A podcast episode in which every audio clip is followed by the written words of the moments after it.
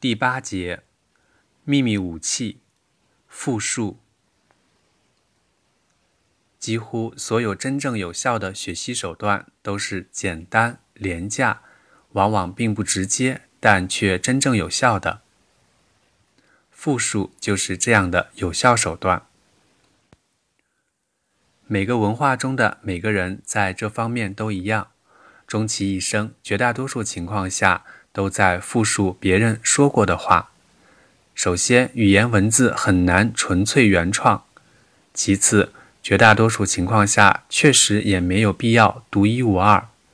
更为重要的是，第二语言学习者的目标，绝大多数情况下不是为了从事诗人、小说家之类的职业，而是希望多掌握一门用来承载信息沟通交流的工具。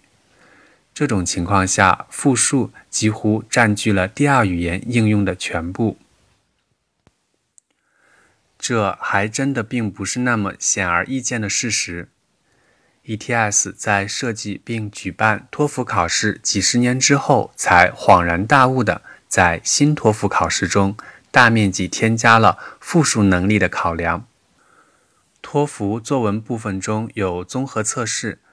要求考生先读一篇文章，然后再听一篇与刚刚读过的文章相关的讲座，而后复述讲座内容以及讲座内容是如何与阅读文章内容相联系的。口语部分中有先听再说、先读再说、听与读之后再说，无一不是在考量考生的复述能力。